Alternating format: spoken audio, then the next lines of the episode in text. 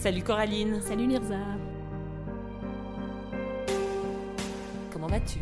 Ça va bien, ça va bien. Il fait beau, c'est dimanche. Ouais, c'est vachement cool. Et toi, ça va? Ça va bien. Je passe un bon moment, ouais. Je vis un peu ma meilleure vie, je fais un mois sans alcool. C'est cool hein, de pas se réveiller avec la gueule de bois. Mais oui. Bienvenue chez les poissons sans bicyclette. Merci. Aujourd'hui, nous avons préparé un épisode que nous voyons comme la deuxième partie de notre épisode Not All Men Vraiment de la première saison. Not All Men Vraiment, c'était un épisode que toi, en fait, t'avais conçu pour discuter des retours que tu avais quand tu Mhm. parlais à ton entourage de féminisme. Par exemple, tu vas parler à tes amis ou tes collègues ou ta famille euh, d'un problème de sexisme que tu as vécu. Mhm. T'aurais des retours type euh, Ok, Coraline, mais bon, pas tous les hommes sont comme ça, ou Ok, mais bon, ça va quand même mieux qu'avant. Et Ouais. nous, on avait essayé de déconstruire et de décortiquer pourquoi ces retours étaient problématiques. Et pendant cet épisode, et pendant d'autres épisodes aussi, on parle souvent du fait que c'est problématique, mais nous aussi, on a des biais. Mhm. On en avait avant, on en a en cours en fait. Et on dit tout le temps que c'est c'est très important de les reconnaître et de travailler pour les déconstruire. Et que c'est un travail en fait continu. Aujourd'hui, ce qu'on aimerait faire, c'est que au lieu de juste le dire, voilà, nous aussi on a des biais, on va vraiment parler de nos biais Ouais. qui sont en chantier, qui sont en déconstruction. Le but de cet épisode, c'est en fait d'appuyer le point que si on veut lutter contre les inégalités, une des choses les plus subtiles qu'on peut faire, c'est se remettre en question. Ouais. La société patriarcale nous inculque un certain nombre de choses, des idées sexistes, des idées racistes, des idées grassophobes, et en fait, c'est juste délirant de penser que nous, on est l'exception et qu'on n'a pas euh, Mhm. bah, des biais en fait. Ouais. Le champ de bataille, en fait, c'est nous-mêmes. On aimerait aussi un peu dédramatiser la remise en question parce qu'on comprend que c'est compliqué de reconnaître qu'on a eu tort Ouais. ou qu'on a été un peu euh, ringard ou arriéré ou cringe quand on pense à ce qu'on a dit ou Ouais. fait dans le passé. Et juste dédramatiser la chose pour dire vraiment on est toutes et tous dans le même bateau. Si vous pensez quelque chose qui est entre guillemets condamné par les féministes, les antiracistes, il faut le dire, il faut taper dedans.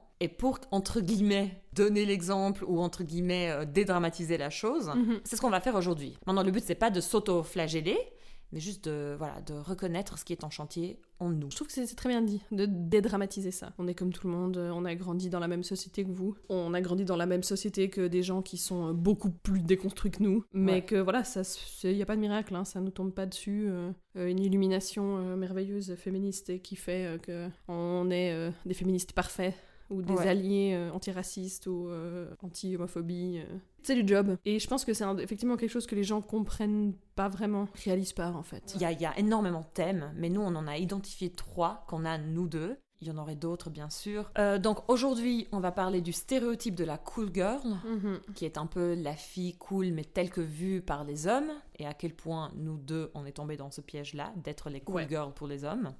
On va parler de grassophobie et d'avortement et de sexualité.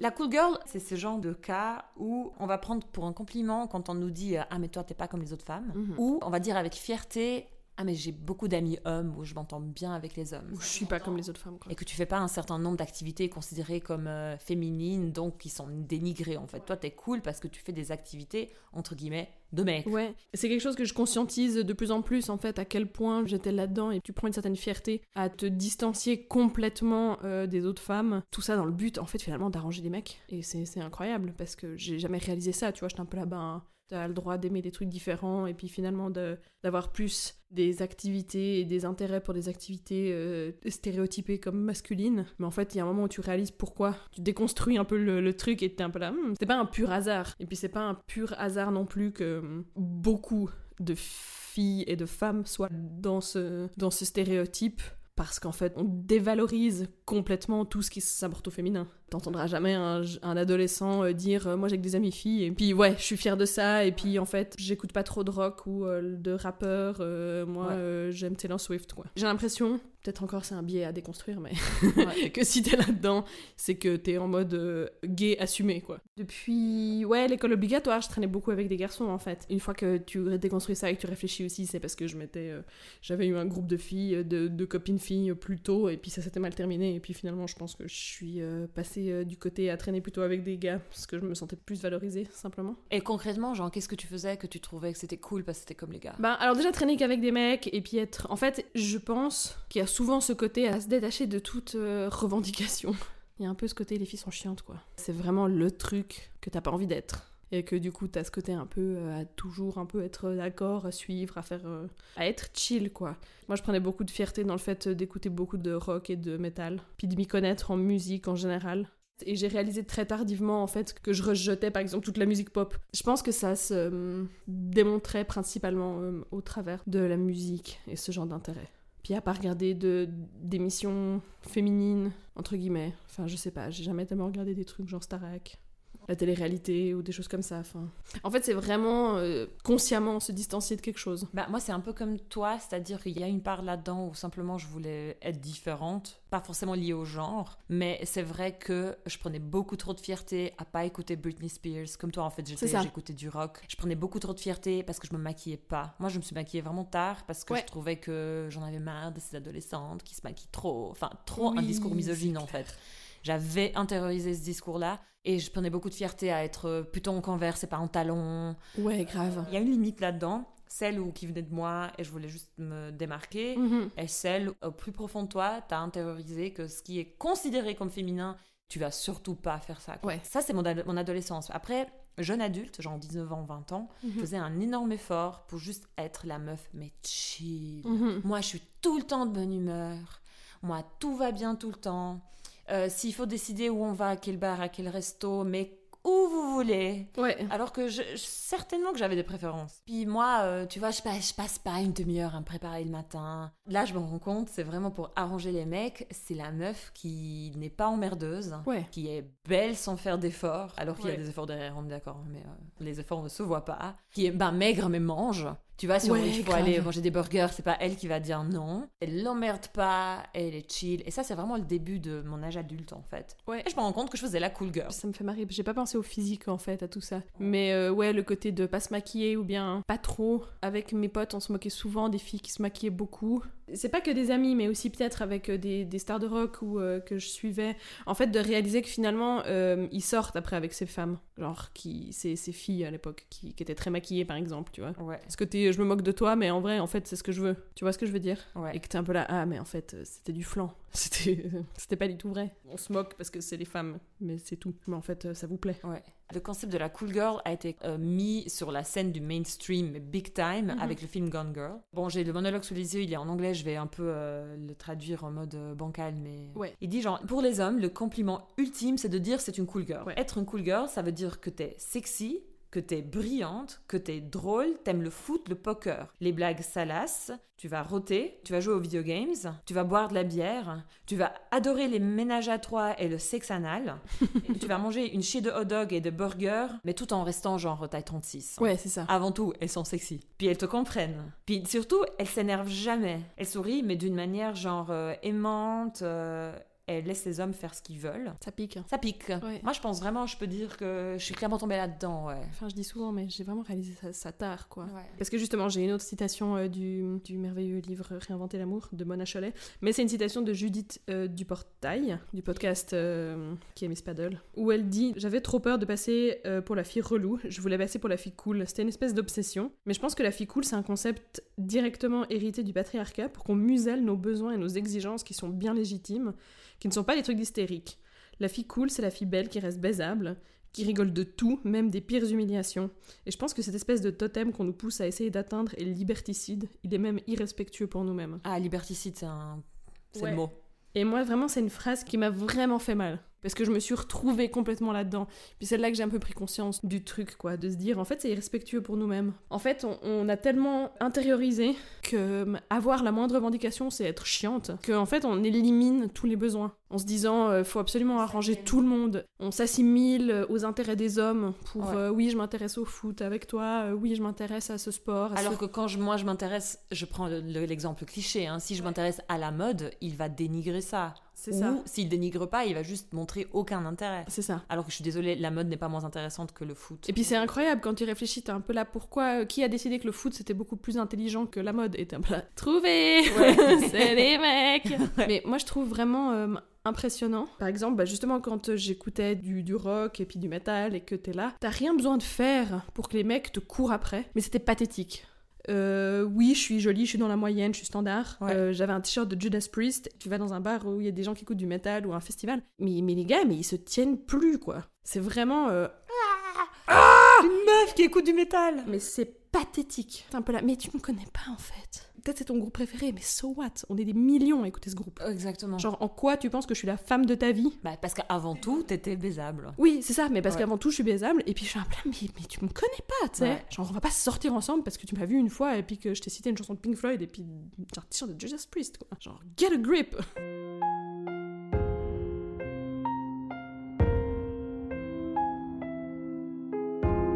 Et quand tu parlais de revendication, du coup, ça a fait que même quand j'ai eu euh, que j'ai commencé à avoir un éveil féministe, Mhm. euh, je le faisais de manière ultra douce et non agressive, en mode euh, je veux surtout pas heurter les gens. Même si j'étais assez convaincue de ce que je disais, quand je parlais avec les gens, j'allais tout de suite être dans la réconciliation, en mode genre non mais je vois ce que tu veux dire. Oui, en effet, pas tous les hommes.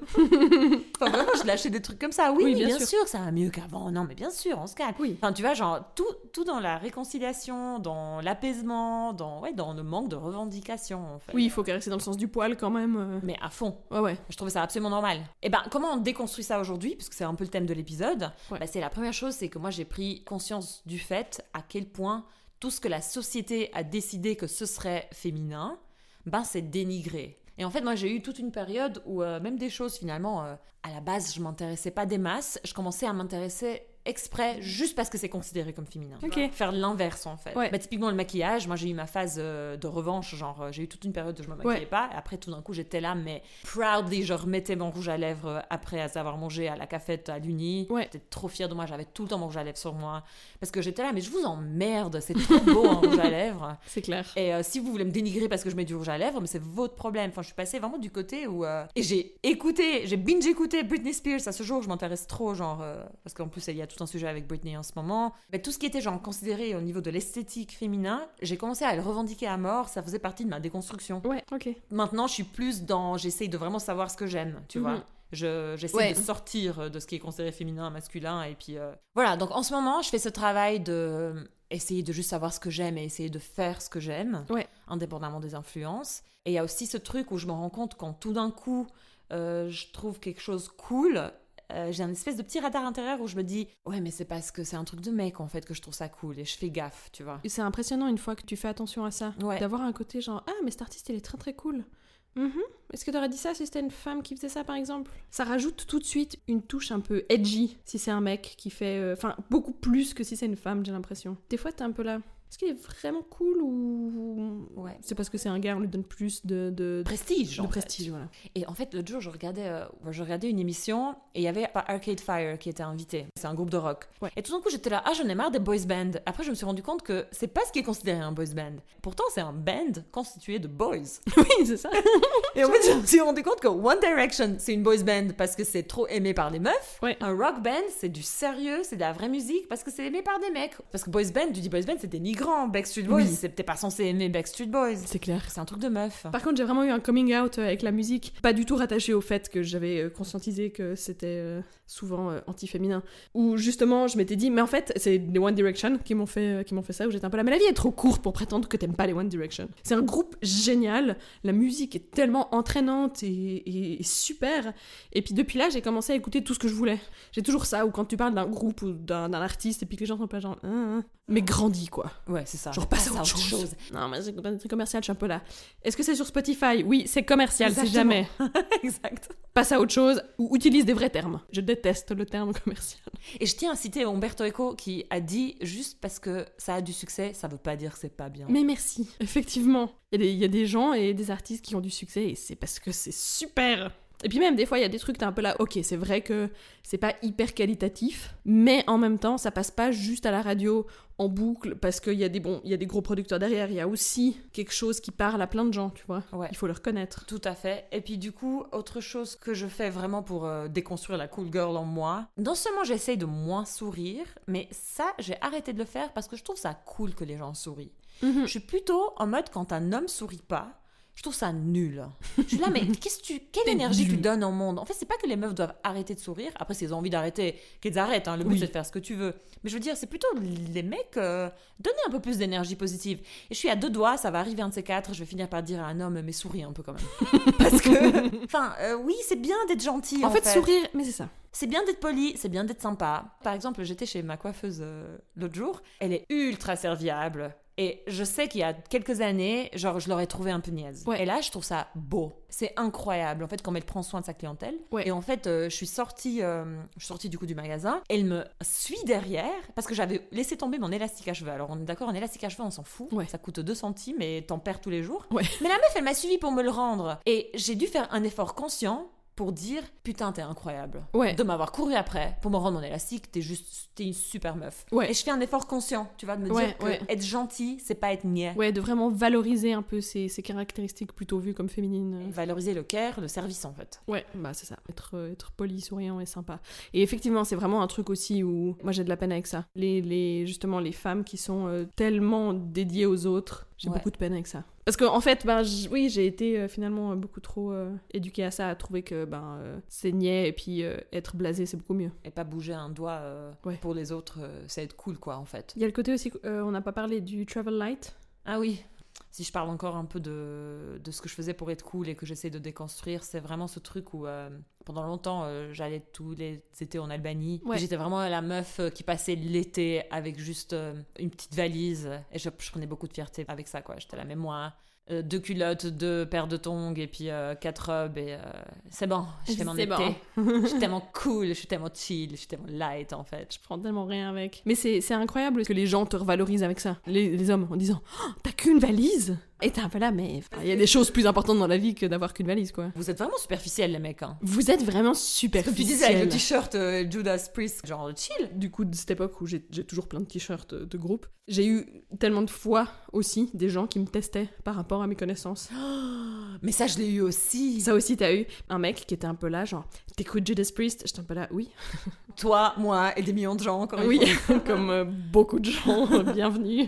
un peu, non, je te crois pas. En mode, euh, cite-moi un de leurs albums, tu vois. Je suis Non, un mais peu là. grandis, mec. Je suis un peu là, ben celui que peut-être que j'ai euh, sur mon t-shirt déjà, hein, c'est pas très difficile. Et j'étais un peu là, je les ai vus deux fois en concert et puis je t'emmerde. Et puis grandis, Et quoi. grandis, chouchou. Même si je fais semblant d'écouter Judas Priest. Et c'est ça. Et vraiment, j'étais en mode déjà cette question ne me- ne m'aurait jamais été posée si j'étais un mec avec un t-shirt parce que c'était plausible. Mais le gars, il fait du gatekeeping. C'est assez incroyable comme exemple, en fait. Parce que c'est c'est un truc masculin. Donc, c'est un truc bien. Ouais. Et donc, parce que c'est un truc masculin et prestigieux, tout le monde veut en faire partie. Mais il y a des fraudes dans la foule.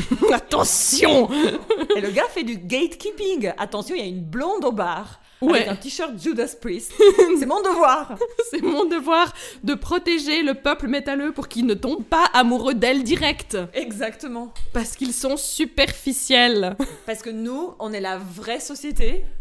Vous écoutez juste un groupe, hein. Vous Oui, écoutez de la musique, it's fine. Ah, bande de bolos. Mais oui, j'aime bien euh, cette conclusion de dire que les hommes sont superficiels en fait. Franchement, s'il n'y avait pas autant eu de regards extérieurs et d'applaudissements parce que tu fais un truc un peu comme les mecs, je sais pas, ça t'entraînerait moins là-dedans. Non, mais c'est clair, mais une meuf qui boit beaucoup de bière et mange des burgers, je veux dire, euh, euh, d'où c'est deep? Mais d'où c'est deep? D'où c'est important? Qu'est-ce que tu valorises chez les gens, quoi? Non, mais. Donc, on essaie de sortir du stéréotype de la cool girl.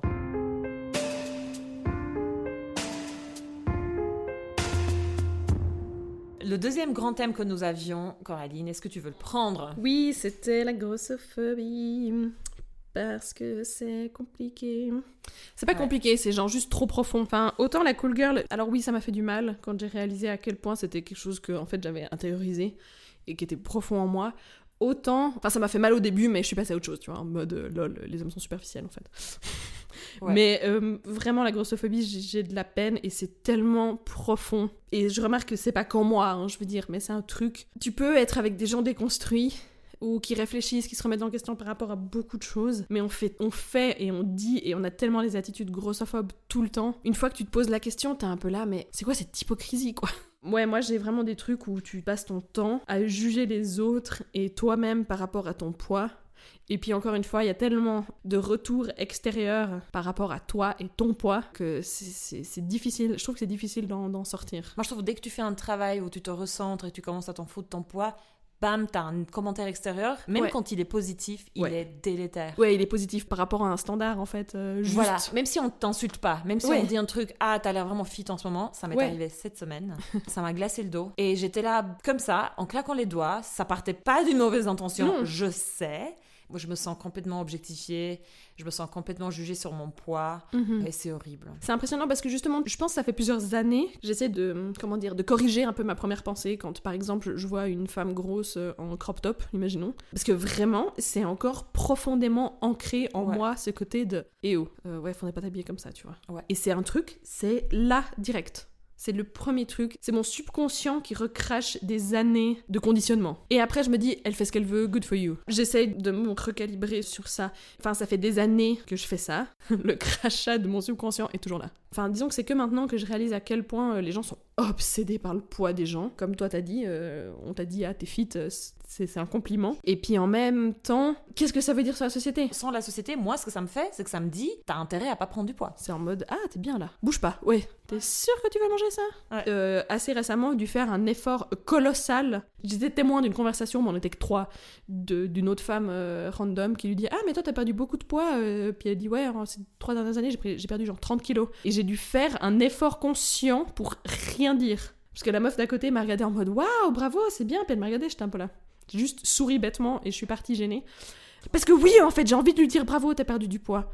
Mais pourquoi? Parce que des gens ont décidé que bah, elle avait 30 kilos en trop. C'est censé être euh, synonyme de, de succès en fait. C'est vraiment du succès, ouais. Alors que la discussion pourrait tourner autour de Ah, tu voulais perdre ce poids, Ouais. c'est un objectif que tu t'étais fixé. C'est toujours félicitations d'avoir atteint un objectif que tu t'étais fixé. Mhm. Mais comment le faire euh, sans tomber dans le. Bah bravo, c'est ce qu'il fallait faire. C'est ce qu'il fallait faire, c'est ce qu'on attendait de toi. Félicitations. En fait, j'aimerais juste faire un petit euh, backdrop euh, Mhm. entre guillemets théorique. J'ai réalisé beaucoup de choses en écoutant, encore une fois, un podcast à soi que je cite Mhm. beaucoup. Il y a un épisode qui s'appelle Le gras et politique. Euh, je sais pas, ça m'a tellement ouvert les yeux sur beaucoup de choses. Et en fait, comme souvent, avec euh, des injonctions, en fait, le discours général prétend que les injonctions se basent sur des faits biologiques et scientifiques. Comme par exemple, Mhm. ben, toute la question trans, on va la condamner parce que non, mais c'est bon, euh, t'es né avec un pénis ou euh, une Ouais. vulve, hein, c'est clair qu'on est binaire. Il fut un temps, on justifiait le racisme comme ça aussi. On Ouais. disait oui, mais bon, on est différent. Et là, avec euh, tout ce qui est les gens gros, en fait, on va faire la même chose. On va dire oui, mais c'est une question de santé. Déconstruisons déjà ça. parce que nous, on va juger les gens. Si moi je prends euh, 10 kilos, bah les gens vont péter un câble autour de moi. Qu'est-ce qui t'arrive Est-ce que tu vas chez le psy? Est-ce que Oui. t'as vécu un traumatisme? Tu t'es fait virer Je sais pas moi, genre, euh, c'est pas plus 10 kilos qui vont faire que moi j'aurai des problèmes cardiaques, ok? Deuxième point, on va pas péter un câble pareil si je perds 10 kilos au- demain, Mm, tu non. vois. On va pas me dire Est-ce que tu vas bien? Non, on Bon, va là, peut-être- dire euh, Peut-être là, t'es justement au, au stade du fit. Ouais. Du coup, si tu perds 10 kilos, peut-être ça se voit beaucoup Ouais. quand même. Donc peut-être que les gens vont s'inquiéter. Peut-être, je soupçonne beaucoup moins. Mais beaucoup moins. Ils vont plutôt être en mode euh, Ça te va bien. Ouais, il y a des chances. On préfère des personnes maigres, il suffit d'ouvrir Vogue.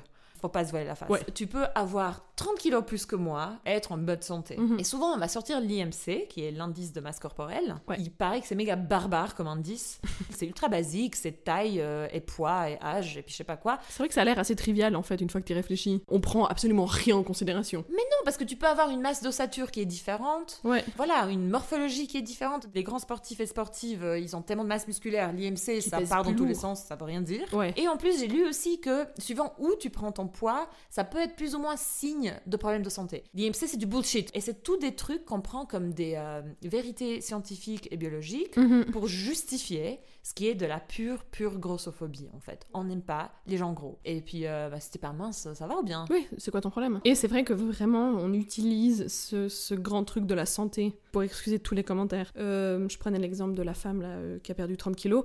J'en sais rien si elle les a perdus euh, de façon saine, ce qu'on considère comme ça? Peut-être qu'en fait, elle se fait vomir tout le temps depuis, Ouais. depuis 3 ans. Est-ce qu'on pense à ça? Non, non, Tu tous vois, les moyens sont bons. tous les moyens sont bons. Enfin, on est un peu là genre ah ouais, c'est pas top, mais t'en sais rien. Justement, on te félicite et puis on se dit ah c'est mieux pour sa santé, mais pas du tout. T'en sais rien. Par exemple, enfin moi ça me remet beaucoup en question du quand j'ai perdu euh, j'ai perdu genre 10 kilos sur euh, une année euh, et quelques parce que j'avais envie. Mais c'est vrai qu'il y a un peu ce côté où t'es un peu là pourquoi j'avais envie? Parce que j'étais pas en mauvaise santé, parce que j'allais très bien, parce que mon corps fonctionne et puis fait des trucs incroyables tous les jours qu'on célèbre pas du tout assez. Mais physiquement, bah voilà, je me sentais pas au top et j'ai eu envie de perdre perdre ces kilos que j'ai perdu euh, tranquillement, euh, je pense d'une manière euh, très saine et très cohérente. Jamais les gens penseront que ça a été fait de façon malsaine, alors que si ça se trouve, En fait, on je me fiche. nourris de chips et puis je me fais vomir après. Et puis on s'en fiche complètement parce que t'as perdu le poids que tu voulais, ou le poids qu'on voulait que tu perdes. Moi, je dois reconnaître que je suis obsédée par mon poids. Après, obsédée, c'est peut-être un grand mot. À mon goût, je suis trop obsédée par mon poids. Des fois, j'obsède pour une question de 3 kilos, alors que je sais que c'est irrelevant. On s'en fout de ces 3 kilos. T'es très basé sur le- le- la balance en fait, ou c'est plus dans ton comment tu te sens? Un peu des deux. Un peu des deux. Pour parler encore une fois de mes biais personnels, donc non seulement je m'inflige ça à moi-même, Mhm. mais c'est vrai que moi j'ai ce côté, euh, si je vois une femme, euh, parce que ça on va en parler aussi, qui est considérée grosse ou en surpoids dans cette société, parce que déjà surpoids ça veut dire qu'il y a un poids normal et un surpoids. Ouais. Moi j'ai j'ai plutôt ce côté, euh, ah c'est dommage. Ouais, c'est dommage. Moi c'est ça mon réflexe direct. Ouais. Et même des amies que je trouve mais magnifiques. Ouais, ouais. C'est parce que je les aime, elles rayonnent, elles sont voilà. Ouais. Et j'ai toujours ce truc genre, euh, mais qui est là derrière moi, en mode, euh, ça serait bien quand même si elle perdait un peu de poids. Moi j'ai tellement ça aussi. Et c'est d'une tristesse, genre vraiment, je suis Ouais. vraiment désolée de penser ça. Ça me fait chier que je pense ça. Ouais. Ça me saoule. Vraiment, ça m'attriste en fait que je pense ça. Parce que je suis là, je les juge. Je juge l'apparence des autres femmes en fait. Ouais. Et j'ai beau à me dire, c'est con, c'est Ouais. con. J'ai beau à savoir, genre, intellectuellement, que l'esthétique est culturelle, qu'il y a des autres cultures où on préfère les femmes plus amples, qui fut un Mhm. temps on préférait les femmes plus amples. Et c'est quand même là. C'est là et c'est difficile à s'en défaire. hein. Mais c'est vrai que hum, maintenant que tu dis ça, je suis un peu là. Ah oui, moi aussi. Quand euh, je vois justement des, des femmes en surpoids autour de moi, je suis un peu là. Pourquoi? Pourquoi t'es en surpoids? Enfin, tu vois, euh, des amis où tu dis, ben, elle mange, euh, elle a l'air de manger correctement, elle bouge un peu. Enfin, pourquoi t'es en surpoids? J'aimerais savoir. Et puis euh, vraiment à, à essayer de me dire, genre, ah ouais, mais c'est vrai que si elle faisait ça, ça irait mieux. Enfin, sous-entendu que ça va pas, tu vois. Ouais. Alors que. Et tu t'ingères, clairement. Parce que c'est du domaine public. Complètement, je- c'est jamais quelque chose que je dis. Oui, oui, bien sûr. Je ne verbalise jamais ça. Ouais. Mais, mais dans ma tête, il y a toujours un moment où je suis un peu là. Pourquoi? Ouais. Et j'ai envie, j'ai envie de régler leurs problèmes. Parce que je considère ça comme un problème au fond de moi. Ouais. Alors que ça n'en est pas un. En fait, pour, du coup, pour déconstruire, euh, moi, ce que je fais, c'est que je commence par moi-même. Ouais. Déjà, je verbalise pas mes, Ouais. mes pensées à la con qui sortent là. Délétères, des pensées horribles en fait, qui sortent. Bien sûr, je, je fais de mon mieux pour pas les verbaliser. Et aussi, ce que j'ai arrêté de faire, c'est de parler de mon poids. Pas que ça devienne un sujet en fait. Ouais. Je peux faire que ça par rapport à moi-même. Genre, quand il y a 2-3 jours, mon pote là qui m'a dit T'as l'air vraiment fit en ce moment, on dirait que t'as perdu du poids. Il m'a dit Ouais. Moi, je sais pertinemment que j'ai perdu du poids. Oui. Who am I kidding? Je me pèse. Oui. J'ai regardé, je lui ai dit Ouais, ça se peut, écoute, euh, je bois pas d'alcool en ce moment. Donc, euh, Ouais. j'ai fait comme si je savais pas trop. Comme si c'était un non-sujet. Alors que c'est carrément un sujet pour moi. Oui. Et euh, récemment aussi, j'ai euh, quelqu'un qui m'a demandé euh, Tu peux me dire s'il te plaît combien tu pèses en ce moment? Parce que j'avais pris un peu de poids. Ouais. Et j'ai dit Je me pèse plus. Ce qui est faux, encore une fois. Oui. Mais je voulais que ça devienne un non-sujet, qu'on me foute la paix, qu'on arrête de me faire des commentaires sur mon corps. Ouais, ouais. Donc c'est ce que j'essaye moi, à mon échelle. Déjà, je me remets en question avec toutes mes pensées. Et si je continue d'être obsédée par mon propre poids, euh, j'essaye de faire en sorte que ça sorte pas de moi, de mon intimité en fait. Ça me fait penser que hum, euh, on peut joindre pour moi le, le- la cool girl et euh, la grossophobie avec le côté où euh, j'ai eu un, un métabolisme très j'ai toujours un métabolisme très pardonnant je sais pas comment dire Ouais. très tolérant et euh, j'étais toujours en mode euh, non moi je me baisse pas en fait ça c'était un truc aussi Moi, je peux j'étais euh, j'étais assez fière. Je peux manger tout ce que je veux en fait euh, jusqu'au jour où j'ai réalisé que je prenais du poids et puis euh, j'ai commencé à me peser. Parce qu'à un âge à un moment ça, ça te rattrape quand même un peu. Ouais. Et du coup, euh, en faisant mon rééquilibrage alimentaire, du coup là je me pesais euh, chaque semaine environ. Du coup pour moi c'est un truc nouveau de me peser, mais c'était un autre truc que j'aimais bien dire que je faisais pas. C'est horrible parce qu'il y a des femmes qui ont un métabolisme euh, moins pardonnant, comme tu Ouais. dis. Et si elles t'entendent dire ça, elles sont là, genre, good for you. Quoi. Ouais, Enfin, genre euh, ta gueule, tu sais. Après j'ai toujours été consciente que j'avais de la chance, tu vois. Oui. Mais encore une fois, c'est un truc on on te félicite, un peu comme la chirurgie esthétique, tu vois. Ouais. Genre euh, non mais c'est naturel et puis euh, le poids c'est ça aussi, tu vois, en mode euh, ah t'es fit, putain un peu là, mais mais c'est mon patrimoine génétique. J'ai juste eu de la chatte. Ouais. ça, je n'ai aucune implication là-dedans. C'est un truc, c'est que les gens vont se permettre de juger les gens gros parce qu'ils vont dire, mais t'as qu'à manger moins. Ouais. Bah, c'est pas si simple. Bah, c'est pas si simple en fait. Déjà, euh, la relation à la bouffe, c'est une relation qui peut être extrêmement complexe. Oui. Et aussi, il y a des gens qui ont un métabolisme beaucoup plus compliqué. Oui. Il y a des gens qui ont peut-être des problèmes euh, de santé, mais même sans les problèmes de santé, la relation à la bouffe, elle est complexe. J'aimerais te citer d'ailleurs, euh, une fois on a eu cette conversation, je crois que c'était avant que je fasse mon équilibrage alimentaire justement, Ouais. où j'ai dit ouais mais j'ai un peu, je pense que j'ai une relation pas très saine à la bouffe, puis t'es un peu là, mais qui a une relation saine à la bouffe? Ah ouais Et j'étais un peu là, mais c'est vrai. C'est un truc qui est tellement les sentiments, c'est tellement le social, les- la Ouais. réunion, la famille, le- les amis, le tout, qui fait que genre euh, personne n'a de relation saine à la bouffe. C'est un problème euh, beaucoup plus grave chez les femmes que chez les hommes, dans les Ouais. deux sens. Il y a beaucoup plus de femmes qui ont des troubles alimentaires. Oui. Parce qu'on n'arrête pas de leur faire subir des injonctions sur leur corps, beaucoup plus que les hommes. Et du coup aussi, une femme qui prend du poids, ça va crier scandale. Alors franchement, un homme qui prend du poids, il a beaucoup plus de marge de manœuvre. On va, on va en parler, mais il a vraiment, comme tu dis, plus de marge. Tu peux prendre du bide à un moment. On est OK avec ça. Ouais. Et puis tu peux en prendre un peu. Il y a vraiment une marge de tolérance bien plus large Ouais. que, que pour les femmes.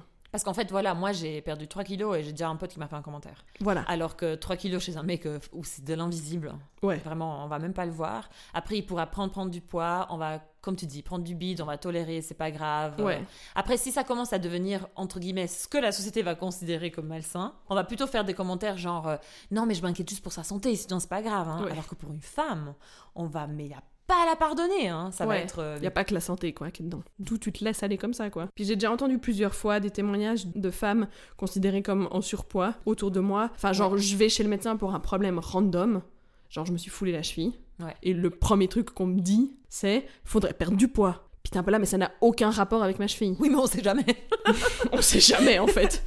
Oui, puis c'est un peu ce côté de oui, mais c'est un médecin, il doit s'inquiéter pour sa santé. Oui, mais il en sait rien. Comment tu justifies ce commentaire? Est-ce que tu m'as fait un test sanguin qui, qui montre que j'ai des carences ou un problème? Ouais. Est-ce qu'on a fait des tests physiques qui montrent que j'ai des problèmes peut-être cardiaques ou, Ouais. ou autres? Ou, euh, ou est-ce que tu sens que je- j'ai tellement de poids en plus que c'est pas bon pour mes articulations? Non, genre tu m'as juste vu, tu t'es dit elle est grosse, il faut qu'elle perde du poids. Ouais. Et puis ça n'a rien à voir avec le problème pour lequel je venais à la base. Et puis encore une fois, tu sais pas ce que je mange, tu sais pas ce que je fais comme sport. Parce qu'il y a des femmes qui, il y a des personnes qui font du sport, qui mangent correctement, ou mais qui ont un autre métabolisme que moi par exemple. Puis on leur pardonne pas. T'es un peu là, putain, c'est le milieu médical quand même. Non, mais le milieu médical. Non mais ah, on est bien d'accord, hein, je, je veux dire. c'est un sujet en soi, euh, on pourrait dédier notre podcast là-dessus. Mais quand même, je trouve que c'est encore d'autant plus culpabilisant quand C'est une blouse blanche qui te, qui te Ben fait oui. sentir que t'es grosse, quoi. Bref. Je veux vraiment dire en fait là-dessus que je suis vraiment désolée de faire partie du problème. Parce qu'en fait, Oui. j'imagine trop des auditrices qui nous écoutent, qui ont un poids qui est considéré comme surpoids. Ouais. J'imagine que ça fait mal ce qu'on dit. Euh, même si on reconnaît que c'est des biais, on s'en fout. Le fait que moi, j'avoue que quand je vois quelqu'un qui est entre guillemets en surpoids et je me dis, ah, c'est dommage, ça doit faire mal à entendre et je suis vraiment désolée en fait de faire partie du problème. Je- J'essaye, vraiment, j'essaye de déconstruire ça. Ouais. Je m'informe, c'est ça, j'ai écouté deux fois cet épisode euh, dans podcast à soi. Euh, J'essaye vraiment Ouais. et, euh, et je suis vraiment désolée. Mais c'est vrai que notre but, c'est aussi de montrer à quel point il y a des trucs qui sont, euh, qui sont profondément ancrés Ouais. et puis qu'on s'en défait pas comme ça en fait. Et que même si on se remet en question, même si on est de bonne volonté, il y a des choses qui sont euh, trop... Enfin, je, je veux pas utiliser ça comme excuse en disant lol, on peut dire ce qu'on veut non. et puis... euh, Mais c'est juste dire que même nous, en faisant ces efforts conscients, on n'y arrive pas rapidement, enfin, ou pas à la vitesse à laquelle on aimerait. Ouais, Alors euh, voilà, faut faire plus d'efforts. Faut faire Et on va, on va, pas, on va clairement pas s'arrêter de faire des efforts là-dessus. Et il faut commencer à en faire si c'est pas déjà le cas. Mais j'ai pas l'impression que c'est quelque chose dont on parle beaucoup depuis longtemps. Enfin, que je sais pas, je vois pas mal de choses fleurir sur les réseaux là-dessus. Il y avait un peu ce concept de body positive, mais je suis pas toujours. euh, je trouve pas toujours très pertinent ce qu'il raconte non plus. Enfin, Non. je sais pas, c'est un peu un mouvement qui veut tout et rien dire. Mais que du coup, euh, voilà, ce côté grassophobe, moi j'en ai entendu parler euh, genre vraiment il y a, je sais pas, deux ans, trois ans peut-être. Pas vraiment plus tôt. Ouais, on a- il y a encore du chemin quoi, pour nous aussi. En fait, euh, là je suis enceinte de six mois. Euh, quand euh, le projet de éventuellement peut-être avoir un enfant est venu, je me suis dit franchement ça me fait chier. Vraiment juste pour mon corps. Finalement je suis quand même très contente parce que je, je vois que je le vis assez bien. Ok, cool. Enfin je le vis vraiment bien en, en fait même, beaucoup mieux que ce que je ce que j'anticipais. Ouais. Quand même c'est bizarre quand tu te pèses et que t'es un peu là ah ouais j'ai pris 14 kilos Ouais. Et que ça devient un sujet. Parce que justement, les gens ont envie de te dire Ah, mais ça se voit pas. Puis je suis un peu là, mais c'est pas très grave en fait. Enfin, d'un côté, ça me rassure. Puis d'un autre, j'ai aussi envie pas de faire partie du problème, tu vois. Mais c'est vrai que maintenant que tu parles de ça, j'ai entendu tellement de commentaires sur la manière dont les femmes sont enceintes dans ma vie.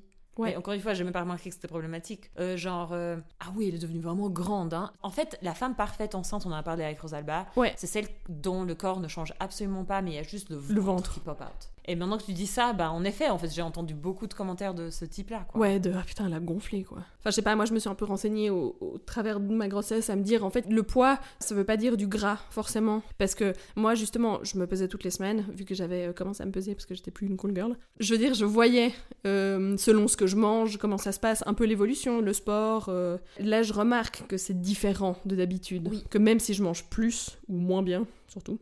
Oui. Avant, je prenais pas 2 kilos en une semaine, tu vois. C'est vraiment très impressionnant. Mais en même temps, euh, vraiment, tout n'est pas fait pour t'aider, quoi. Parce que vraiment, euh, tous les commentaires de tout le monde et puis autour de toi que t'as entendu et que t'as intériorisé, ben, ils sont là. Et puis encore une fois, euh, ça peut être euh, ton volume de sang, il double presque. Tu peux faire de la rétention d'eau, il y a le poids de ton bébé, il y a le poids du placenta, il y a le poids de ton utérus qui, euh, qui, qui double, non qui ne double pas plus. Puis il y a ce truc, genre, même si t'as pas 5 commentaires par jour, t'as intériorisé ce que t'as entendu sur les autres femmes C'est enceintes. Et après, il suffit un commentaire tous les mois pour que ça te confirme qu'on en est là encore. Ouais, ouais, vraiment. Du coup, euh, parler de ta grossesse, c'est la parfaite transition pour parler d'avortement. Avortement et sexualité, notre prochain thème.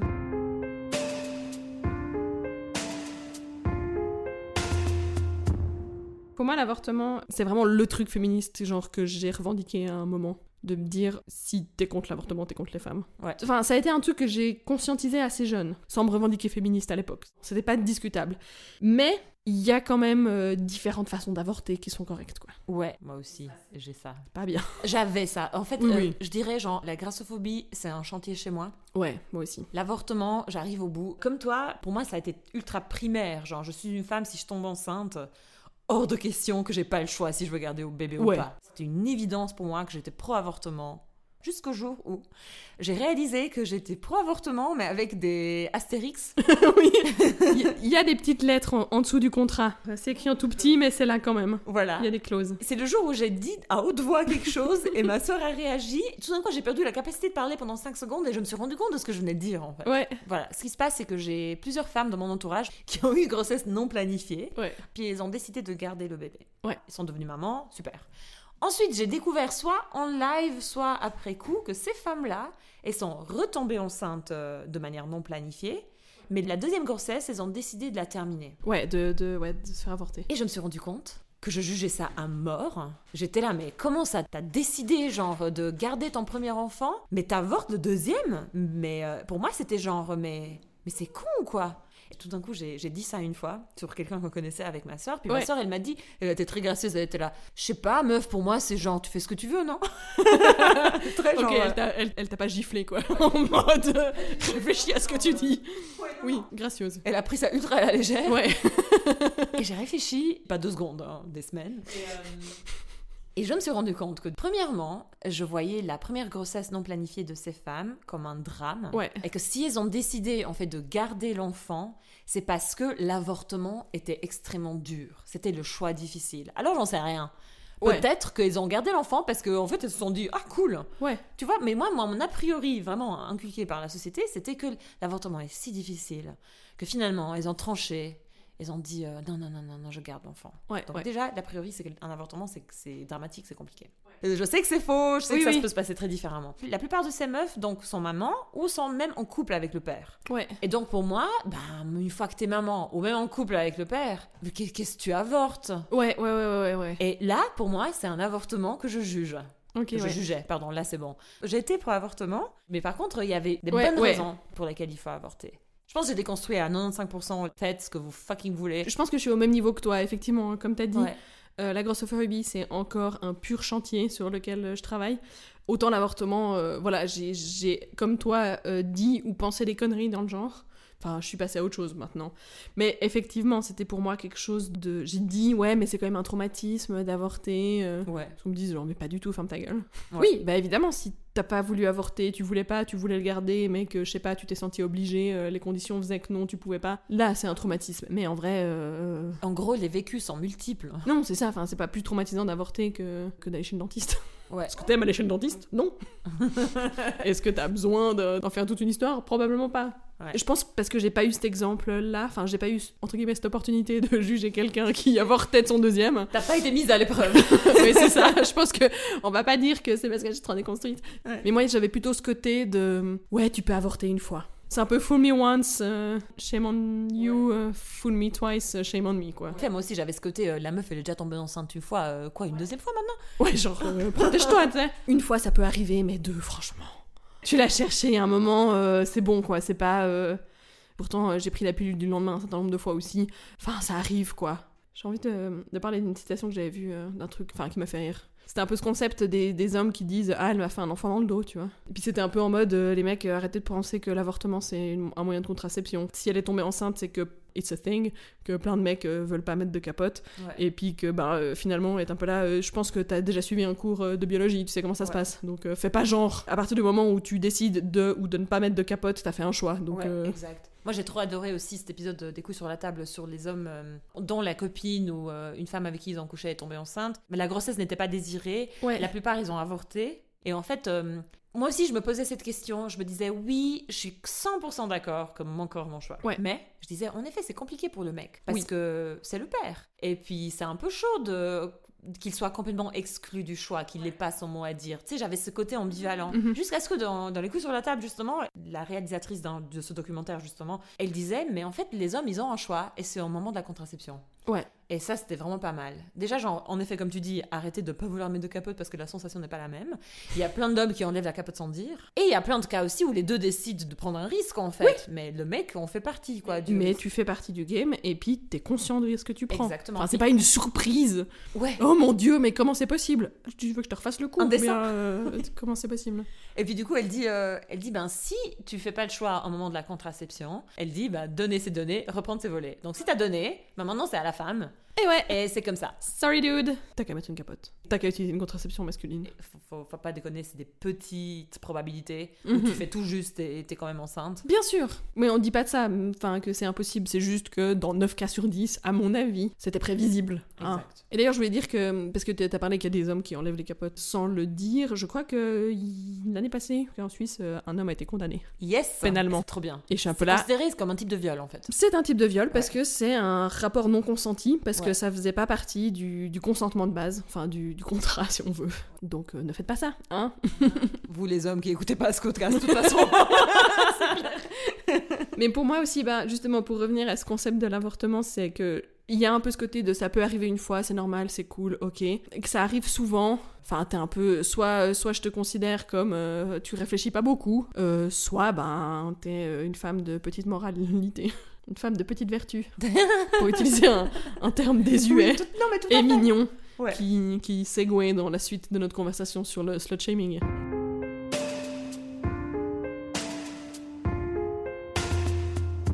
J'ai moins besoin d'y travailler activement parce que je suis de plus en plus euh, sex positive. Mais ça reste un truc où il y a euh, plein de pratiques et plein de choses qui pour moi sont tolérées, mais euh, généralement au sein d'un couple long terme monogame et puis ok. Maintenant ça va mieux, mais que effectivement euh, de coucher à gauche et à droite, ça reste un problème pour moi. Mais c'est comme tu disais, je trouvais ça assez pertinent. Parce qu'en préparant l'épisode, moi je disais, oui, mais en même temps, enfin, il y a plein de femmes euh, qui font ça. On Mhm. en a même parlé dans ce podcast. Ouais. Et moi, j'ai aucun problème avec ça. Et tu m'as dit, oui, mais parce qu'elles le font comme il faut. C'est-à-dire, c'est- vraiment l'image de la femme libérée, qui s'assume avec confiance en elle. Et là, on est vraiment genre chapeau, Ouais. bravo, voilà. Par contre, si c'est pas fait de manière euh, assumée, s'il n'y a pas un discours derrière, il y a ce côté tout de suite où tu disais genre, euh, ah oui, mais elle se respecte pas assez. Ouais, ça, ça va ouais. tout de suite dans des notions de respect, self-respect en fait. Ouais, ouais, ouais. Et pourquoi? Parce qu'elle couche avec plein de mecs ou de meufs. Puis plusieurs. Ouais. Puis il y a pas de lendemain, puis c'est pas grave. Mais genre, il y a un peu ce côté de, effectivement, de, de la femme libérée, euh, assumée, et puis euh, de l'autre meuf où t'es un peu là. Ah, hein. Et autant, j'ai aussi entendu des. Ben, quand on a fait l'épisode sur ce thème dans la première Ouais. saison, d'autres femmes qui m'ont dit j'ai le même lifestyle, mais j'oserais jamais l'assumer. Et ça, c'est intéressant. Parce que pour moi, ça reste un truc, effectivement, de quand on enregistrait cet épisode avec, euh, avec Megan. C'est vraiment génial d'avoir des exemples comme ça, qu'on ait quelqu'un autour de nous qui soit euh, d'accord d'en parler. Ouais. Parce que justement, euh, c'est quoi le jugement derrière? Ouais. En vrai Puis qu'est-ce qu'ils vont penser les autres? Je pense que c'est- compliqué euh, à trouver, puis que, ouais, que comme tu dis, il y a, je pense, effectivement plein de, de femmes qui vivent la même chose et qui oseraient jamais euh, venir dire euh, Moi, je fais ça, quoi. Ça, ça aussi, c'est pas mal, 95%, je dirais, déconstruit Mhm. chez moi.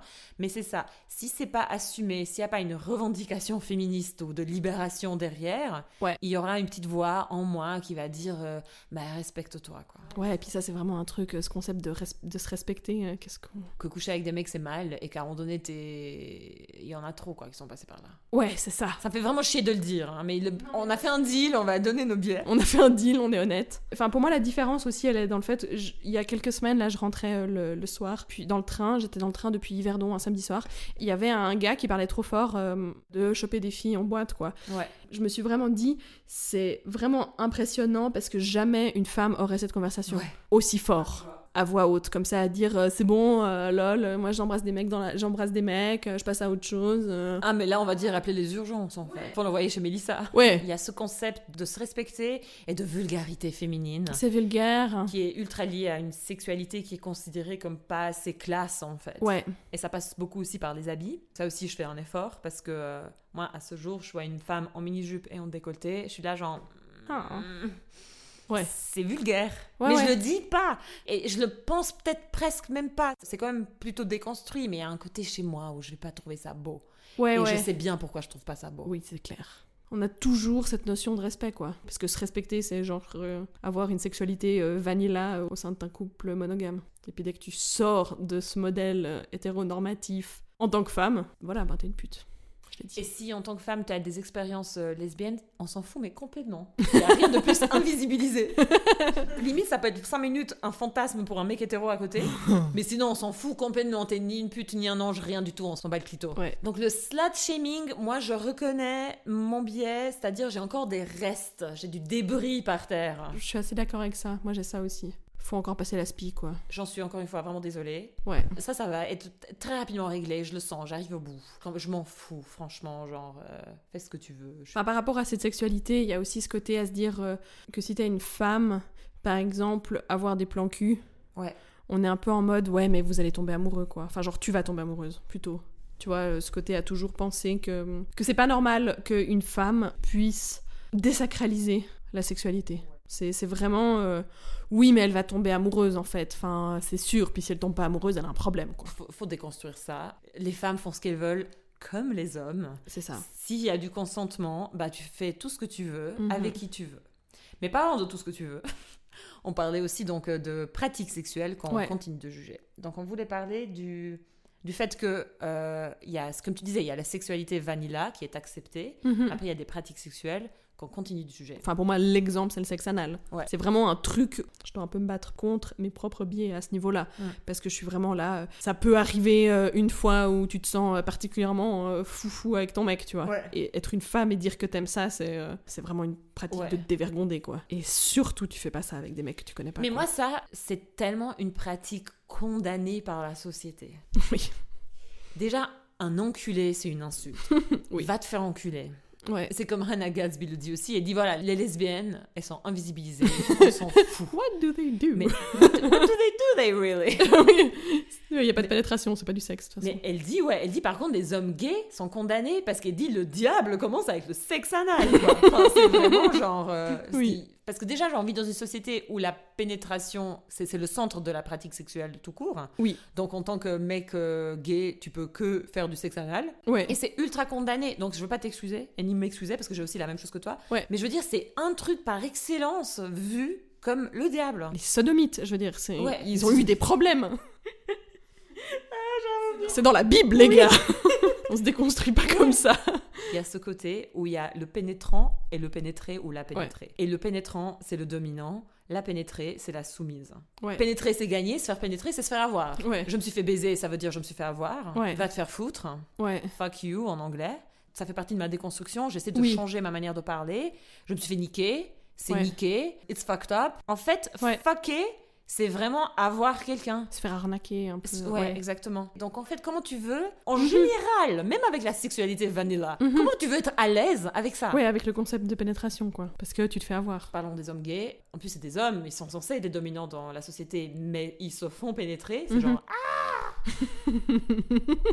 C'est trop compliqué, moi, je trouve. Ouais, c'est clair. J'en ai marre de la sexualité euh, centrée sur la pénétration. Je suis trop vénère, en fait. Ouais. Faut sortir des, des enjeux de domination et de Mhm, pouvoir. mhm. Et c'est là qu'on peut juste voir les pratiques sexuelles comme des pratiques de plaisir. J'ai pas jugé une pratique plus qu'une autre parce que la société a décidé que telle, euh, telle pratique, telle pratique, telle position, tel truc, c'était ok. Et puis les autres, c'était le diable, quoi. Moi, je pense qu'il y a ce côté sexe anal, donc à part le fait que c'est lié à l'homosexualité et puis ça va pas et tout, c'est genre se faire particulièrement soumettre. Ouais. Tu vois, ok, il faut se faire soumettre un peu, mais pas trop. Puis c'est pas naturel, c'est pas lié à la reproduction. C'est ça en fait, moi c'est ce que j'allais dire, c'est que c'est pas lié à la reproduction, parce que je dis une fellation, c'est pas euh, lié à la reproduction non plus, mais que peut-être le sexe anal il faut un peu plus de préparation ou euh, faire un petit peu plus d'attention, puis que ça peut faire mal. Si t'aimes ça, euh, t'as un peu un souci quoi. T'es un peu là, tant que c'est deux personnes consentantes, qu'est-ce que ça peut me faire? Finalement, j'ai pas tant de conversations euh, de cul euh, tout le temps. C'est pas justement de la grassophobie où finalement euh, tout le monde en, en- en parle tout le temps et fait des, Oui. com- des commentaires sur le physique de tout le monde tout le temps. Je veux dire, le sexe, ben t'en parles moins déjà. Donc Ouais. ça, ça enlève des problèmes et puis que finalement j'aimais pas la vie là-dessus.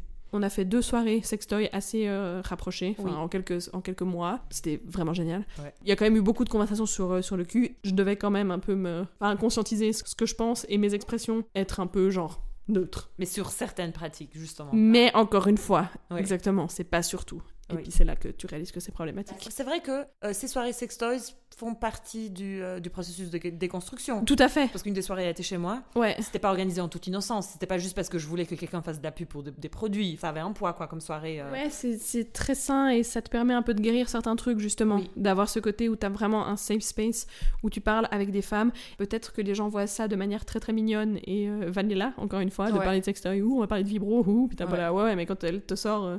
Enfin, il y a un peu de tout quand même. hein. Ouais. Donc il y a des trucs qui sont un petit peu plus intenses. En fait, il y a ce côté où on, on dédramatise et on désacralise la sexualité. Ouais. C'est, je pense, ça qui est, qui est primordial en fait dans notre Ouais. société. Et du coup, d'avoir quelqu'un qui vraiment euh, représente ça et qui te présente des produits d'une manière hyper euh, Ouais. bienveillante, neutre et sympa, c'est, c'est incroyable. Et puis de pouvoir en discuter en tant que femme, entre femmes, en rire. Et puis je pense que ça vraiment, ça, ça aide.